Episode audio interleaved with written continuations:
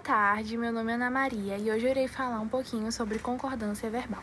Os, os componentes do meu grupo sou eu, Isabel Brito, Daniel de Luca, Júlia Campos e Mariana Cisneiros.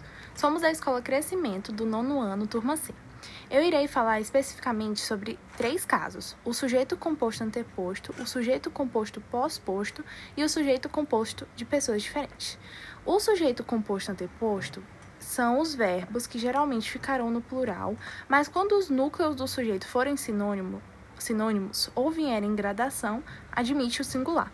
Já o sujeito composto posposto, o verbo irá para o plural ou concordará com o núcleo, núcleo mais próximo. O outro caso é o sujeito composto posposto. O verbo irá para o plural ou concordará com o núcleo mais próximo. E o último caso é o sujeito composto de pessoas diferentes. O verbo irá para o plural com a prioridade da pessoa de número menor. Ou seja, se o sujeito for de segunda e terceira pessoa, o verbo ficará na segunda ou na terceira pessoa do plural.